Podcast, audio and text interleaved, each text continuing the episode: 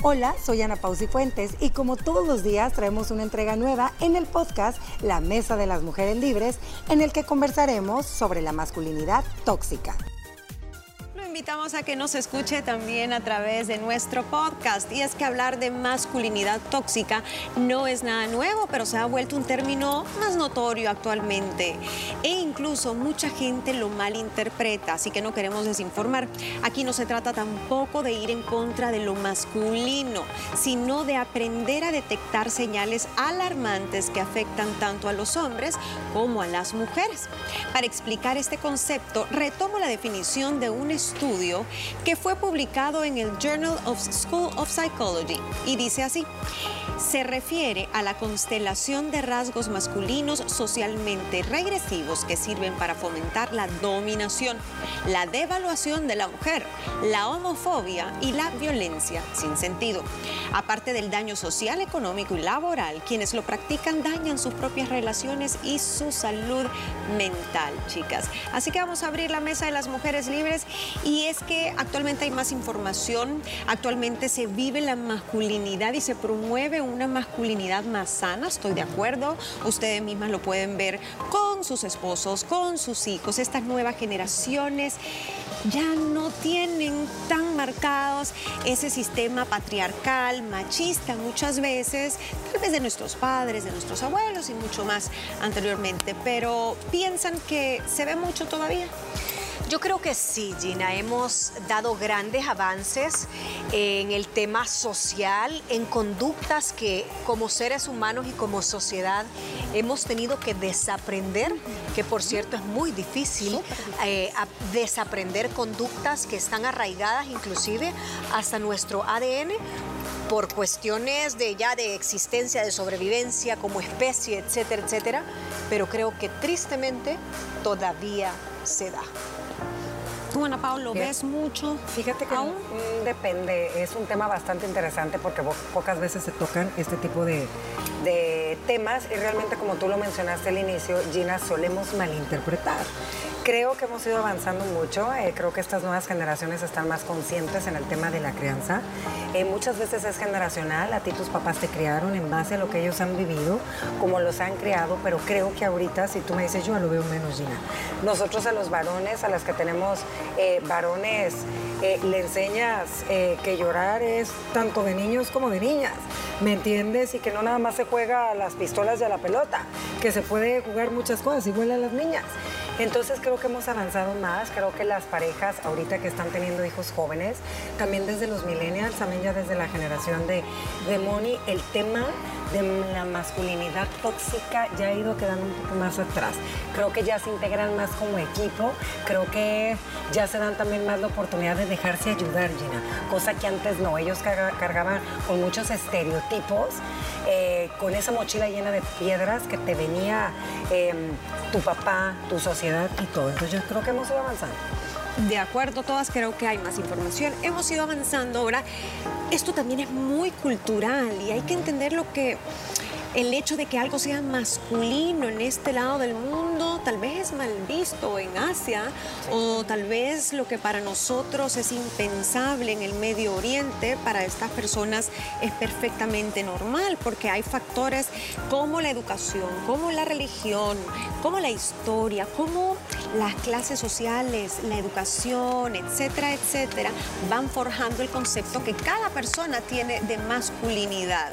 Vamos a entrar a las características principales de una masculinidad tóxica que donde sea que usted viva, no importa cómo fue educado, no importa qué religión profese o a qué generación pertenece, no están bien. Utilizar siempre la fuerza física o agresividad como medio de control competitividad, yo no diría competitividad, diría hipercompetitividad. Represión de emociones, que ya lo mencionaban apagos. Autosuficiencia, es decir, no hombres que no quieren desarrollar apegos porque ellos son suficientes, son independientes. Dominantes, ejercen el control. Virilidad sexual es igual a promiscuidad y muchas veces a violencia o a ser mujeriego promiscuidad, exacto, en todo el sentido de la palabra. Fíjate que todas esas características para mí engloban lo que, lo que estamos hablando, la masculinidad tóxica. Yo creo que ¿Cuándo es que se cruza la raya? Porque todas estas características, si vos las ves en positivo, una masculinidad positiva, siempre y cuando sean moduladas, son aceptables. Creo que por ahí venía la voz también, el, primero, hablar fuerte o no. no, fuerza física. Fuerza física, ok. La fuerza física, los hombres, eso está probado científicamente. Ellos tienen. más fuerza física que una mujer, porque están más dotados de testosterona, que es la hormona que te da la fuerza física. Pero eso es reconocer un rasgo ya propio de la diferencia de los sexos. Cuando lo ocupas para dominancia, así como en, como en antaño, dominancia de la especie, ahí es el problema, porque en estos tiempos a donde todo se está manejando en el plano social, en la rentabilidad emocional, en este tema de la toxicidad que como ustedes bien decían, está ahora en todos los rubros, eh, ahí es a donde a mí entra el problema. Todas esas te las paso, pero moduladas. Cuando sirven para dominar, discriminar, hablaba también en la introducción, eh, la homofobia también, cuántos feminicidios no se dan por esa exaltación de ciertos valores masculinos. Entonces ahí hablamos de la toxicidad porque termina afectando tanto a mujeres como a los hijos, como a las futuras generaciones. Ahora, ¿por qué existe este nivel de toxicidad masculina? Y podemos ver muchísimos factores, niñas. Y es un constructo social eh, que como ya lo, lo introducíamos al principio del programa y no me quiero meter mucho en eso, Em, a lo largo de la historia, sí, hemos vivido en sociedades dominadas por hombres que ejercen los cargos públicos más altos, em, el tema de la religión también, muchas veces son los hombres los que tienen esos cargos espirituales más altos que las mujeres, etcétera, etcétera, pero todo esto ha venido evolucionando como ya lo dijimos. Pero también hay una parte biológica que no podemos negar es la parte de este génesis que todos decimos, bueno, pero ¿por qué el hombre actúan así? Ah, ese exceso de competitividad o hipercompetitividad, como tú decías, etcétera, etcétera.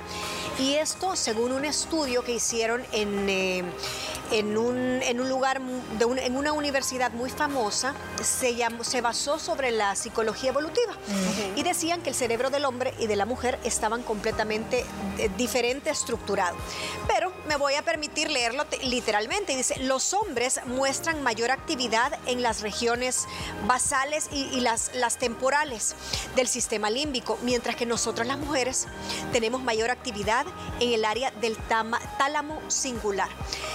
Desde el momento que son dos áreas completamente diferentes las que dominan, nuestras reacciones y nuestra forma de mostrar feminidad y en el hombre la masculinidad que en esas épocas estaba eh, dotada del tema supervivencia, del tema de la casa, las mujeres eran más recolectoras, cuidaban a los niños, etc. Entonces dicen, fíjate qué interesante, que las mujeres desarrollaron en esa época habilidades para diferenciar, digamos, si le faltaba algún niño. Solo con ver de cinco niños sabía que ahí una cabeza faltaba.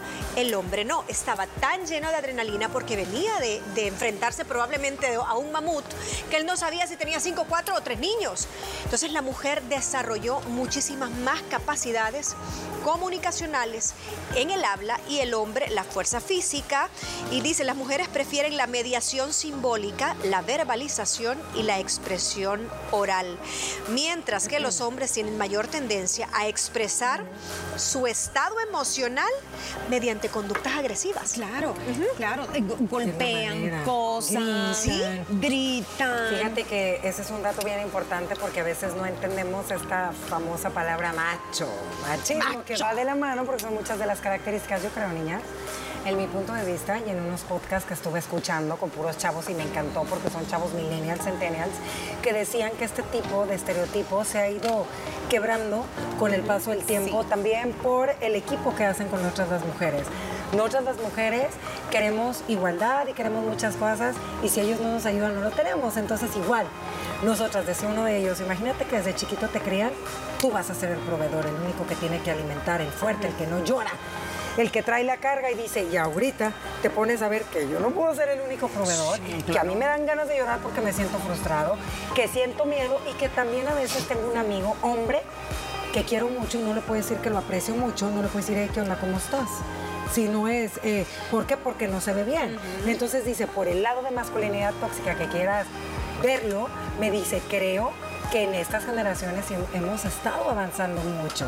Y fíjate que me encantó y esa reflexión. tiene toda la, verdad. ¿Y sabes por qué se ha avanzado?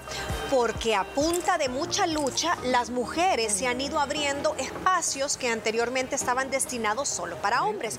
Entonces esto te da a que en un momento, en un hogar, el hombre que ganaba antes, te voy a decir 5 mil dólares y la mujer se podía quedar en su casa, de, de ama de casa, ahora sus puestos ya no son de ese de ese ingreso, sino que dicen, ok, lo bajan a 2.500 y la esposa también. Entonces, tiene que bajarle tres rayitas a su masculinidad tóxica del proveedor, el que mando, el que esto, porque los dos hacen equipo, como tú decís, a raíz de que todo el esquema social ha cambiado. Y eso para bien, creo, porque también las mujeres han ido ganando respeto. La dinámica familiar también es mucho más equilibrada y es el ejemplo que muchos niños y niñas están viendo ahora, lo cual es positivo. Nos vamos a la pausa, pero algunas frases que escuchamos mucho y que incluso nosotros a veces apoyamos o en chiste. Miren, Niño, no debe enseñar alguna emoción, ni buena ni mala, para que no lo molesten en la escuela, porque si eres hombre no se enseñan.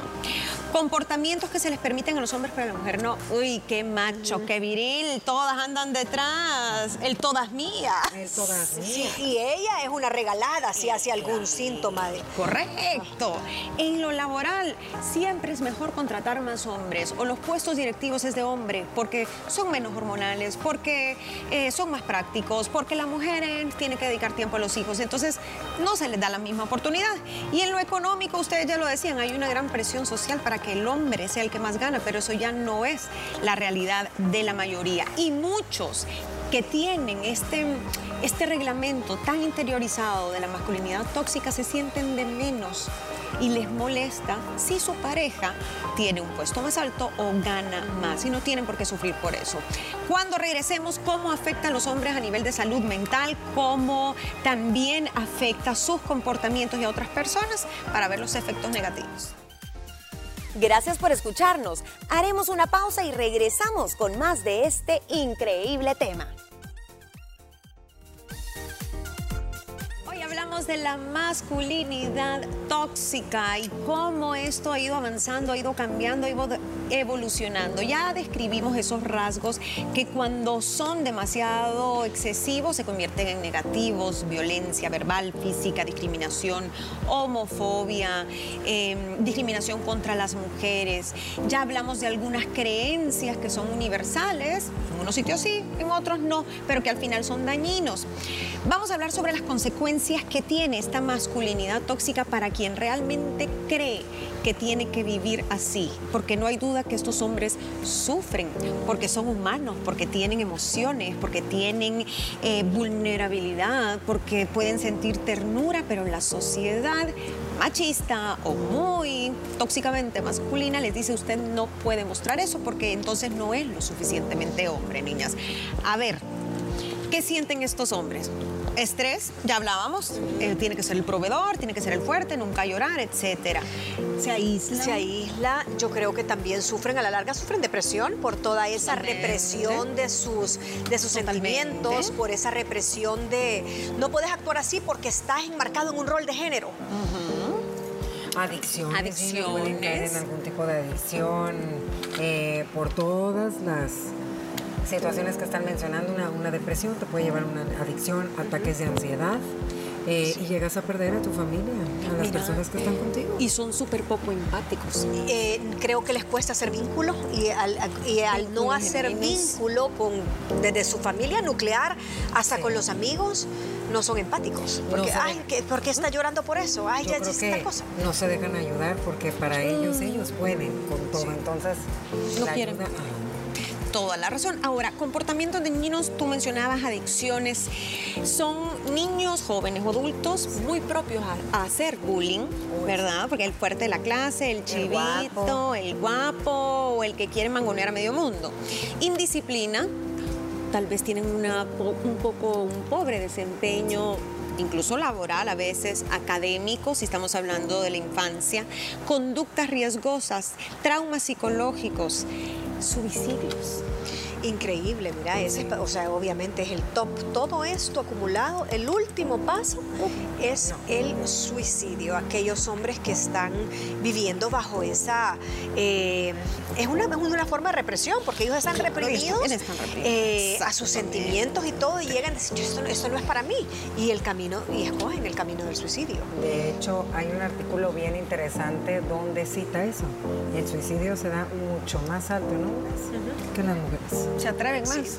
Se atreven más. Yo les conté de un podcast que había, bueno, es una entrevista de radio que hablaban sobre el- los hombres que se suicidan y la cantidad de, o el porcentaje de 10, ponerle que 8 son hombres y 2 son mujeres, y que nunca te imaginas, casi siempre en la mujer da como síntomas previos que la ves tirada en una cama, una depresión, que- pero en el hombre no, porque no puede pedir ayuda por el rol de género, por esa masculinidad tóxica que la misma sociedad los empuja a no pedir ayuda porque se van a ver mal y terminan suicidándose, en el peor de los casos. Imagínate hablando de este tema de masculinidad, masculinidad tóxica, cuántos hombres tristemente no quisieran o no quieren actuar como son y hacer las cosas como son. Son patrones de conducta heredados y dentro de ellos a lo mejor y dicen es que si yo no logro demostrar que yo puedo, que yo debo, que tengo que ser, no me van a querer, no me van a aceptar, pero realmente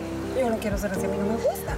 Se lo callan, se lo guardan, viene la depresión, la ansiedad que los lleva directo a ese camino. Si me comporto diferente, no voy a seguir siendo Exacto. el macho alfa de la manada. Va.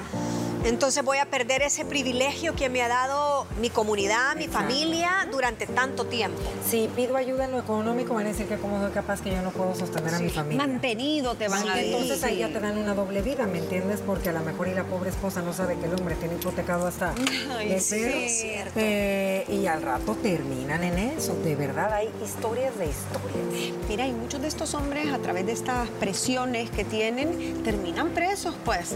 Terminan Sí, en la cárcel, ¿ah? Por muchas razones, porque creen en, en ese comportamiento que al final es destructivo. ¿Cuántos hombres que, a ver, independientemente de la preferencia sexual, son hombres, ¿no? Así nacidos. ¿Y cuántas veces... em, les da miedo expresar su masculinidad a su manera porque el resto del mundo lo critica y la verdad es que la masculinidad se puede expresar de diferentes maneras, no solo a través del dominio, no solo a través de quién tiene la voz más grave o quién es el más fuerte. Ana Pao decía algo bien importante.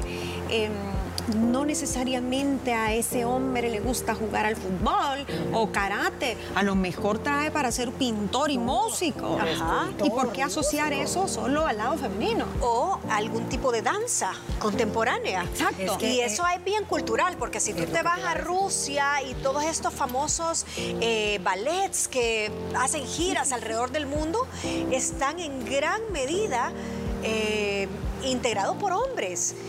La- los vestidos, niñas, las faldas en Escocia O sea, es parte de, de un atuendo normal de esa, de esa zona.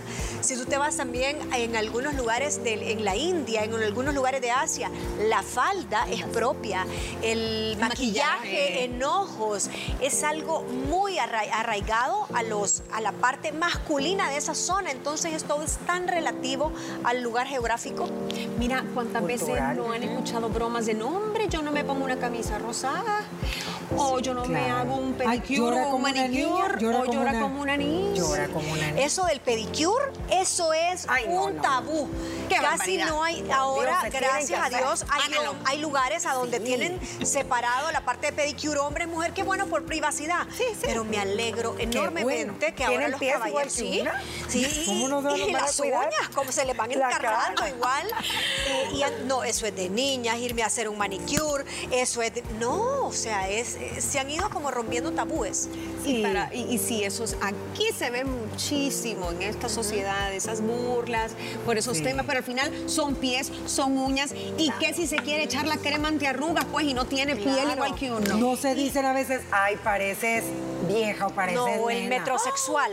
Ah. El metrosexual a la larga no es un término bien injusto de hace 20 años, que no es más que un hombre deshaciéndose de su masculinidad Claro, tóxica. que se cuida, que se bien. Mira a un Cristiano Ronaldo que lo fregaban hace 20 años o cuando inició, no sé, hace 15, ponele. lo que viene a estar. Ajá, y mira lo que viene a hacer y que fue el que rompió paradigmas porque se hacía laminado de cejas, porque se puso eh, sus dientes no sé qué, porque se hizo ciertos arreglitos y se despojó de esa masculinidad tóxica. Esas cosas de, de estética facial solo se las hacen las mujeres, ¿no? Todos tienen derecho. Así es, y perfectamente tiene una familia, es un padre responsable, es exitoso, en fin, mucho que admirarle. Si usted dice, ah, yo pues sí, tengo un poquito de macho tóxico, bueno, es lo más común. ¿Qué cosas o qué acciones puede tomar para cambiar un poco? Porque esto no es de la noche a la mañana, niños. Es desaprender, y ustedes lo decían, qué difícil es desaprender algo que tú siempre lo has dado por hecho, que tus papás te lo han inculcado, que tus amigos lo hacen y tú te querés salir de esa toxicidad. A ver, demos consejos, a ver. El cerebro es difícil para que des- desaprenda. O sea, Depende de la edad. Sí. Paciencia, ¿verdad? yo creo que primero ahí son las recomendaciones que casi siempre damos, el buscar ayuda, Buscar ayuda. eh, conversar tal vez no con otro macho alfa, No. conversar con la- el lado femenino que te pueda decir cómo te percibe, pero un lado femenino no tóxico, ¿verdad? Probablemente con tu mamá, con una hermana, con esa amiga de toda la vida. Mira, yo quiero despojarme de esto, esto y esto, pero me da miedo la crítica. ¿Cómo me percibís tú como mujer si yo tengo estas, estas actitudes? Tal vez de empatía, de que si ves una mascota, le ¡ay, qué lindo! No, qué feo hablaste, pura niña. ¿Qué, qué pasa? ¿Cómo me percibís? No, fíjate que te- lejos de quitarte esa virilidad, te vería como un hombre muy sensible. Claro, siempre es bueno hablarlo. Fíjate que hay em, una dinámica, sí, la podría decir dinámica, y creo que ya lo hemos platicado aquí. Eh, lo hemos platicado en torno a nosotras las mujeres, pero aplica también para usted, caballero, nunca es tarde, no importa la edad que tenga, y más si está en crianza con sus chiquitines, y está viendo que a veces se le van dos rayitas para arriba con el tema de querer tener las riendas todo el tiempo en casa. Veas el espejo y hágase una pregunta, pero véase a los ojos, porque da miedo verte bien a los ojos y quedarte viendo en un espejo, porque tú ahí hay algo detrás de cada quien. Pregúntese si realmente está como estar y si le gusta, cómo está, cómo está el entorno con su familia y si a usted le gustaría que le hablaran como usted trata y habla. Porque recuerde que como uno le habla a los hijos, el ejemplo que da a los hijos, los hijos lo van a replicar. Entonces yo creo que eso es bien importante, porque a veces cuando uno tiene esa toxicidad, digamos, tú te das cuenta y tú lo sabes dentro de ti. No es algo que, ay, me lo acaban O de si te decir. brota. Ah, tú lo sabes, tú lo sabes que te gusta. Y a veces a lo mejor y lo haces porque crees que es lo correcto, no lo es. Es automático, es instintivo en muchos casos, como lo decía Moni. Hay que cuestionar esas creencias, ya sea platicando con alguien que te dé un poco de retroalimentación o feedback, eh, verse al espejo y reconocer el autoconocimiento también. Reconocer de la forma en la que has sido criada. A veces no nos ponemos a pensar qué patrones siguió papá, mi abuelo, por qué fue así. Ojo, no lo tocamos en uno de los rasgos, pero a veces el alcoholismo es una gran señal de esta masculinidad tóxica porque el niño tiene que chupar y Ajá, chiquito. Póngale la pacheta, ya el mezcalito. Exacto, a veces sí, y que aguante, y usted nadie lo va a doblar porque usted es macho. Todas esas cosas que a veces parecen que no son tan importantes, te van marcando a los jóvenes. Si requieres ayuda, ya lo decíamos, pídala. Respete a las mujeres, empezando por las de su casa, pero también a las del trabajo. Cuidado, cuidado por cómo se refiere a una compañera de trabajo, las bromas, los piropos que eche. Sea muy ecuánime, sobre todo en el ámbito laboral o en la calle. Comparta la responsabilidad del hogar. Sabemos que esto tal vez es en lo que menos les estamos pidiendo porque muchos hombres ya lo hacen, son de verdad súper grandes Sí. cuidadores y echan la mano. Eh, si está saliendo con una persona, tome en cuenta sus necesidades y sus eh, sentimientos. No los devalúe, no se burle tampoco. Y por último, no haga bromas que violenten a las mujeres. Piense que usted es hijo de una mujer y probablemente va a ser papá de una mujer o tiene una hermana y no quisiera que le pasara lo mismo. Conclusión, pues no hay una forma perfecta de ser hombre, pero en esa batalla por la igualdad y la libertad. Todos estamos unidos por una misma causa. Hombres y mujeres al mismo nivel, con sus diferencias, con sus fortalezas, para echarnos la mano. Con esto terminamos la Mesa de las Mujeres Libres. ¿Qué te pareció el tema de hoy? Si quieres conocer más sobre nuestro programa, búscanos en redes sociales como arroba liberadas TCS y sintonízanos cada día a las 12 del mediodía a través de la señal de Canal 6. Mañana conversamos sobre cómo fomentar una buena relación entre hermanos. No te lo pierdas.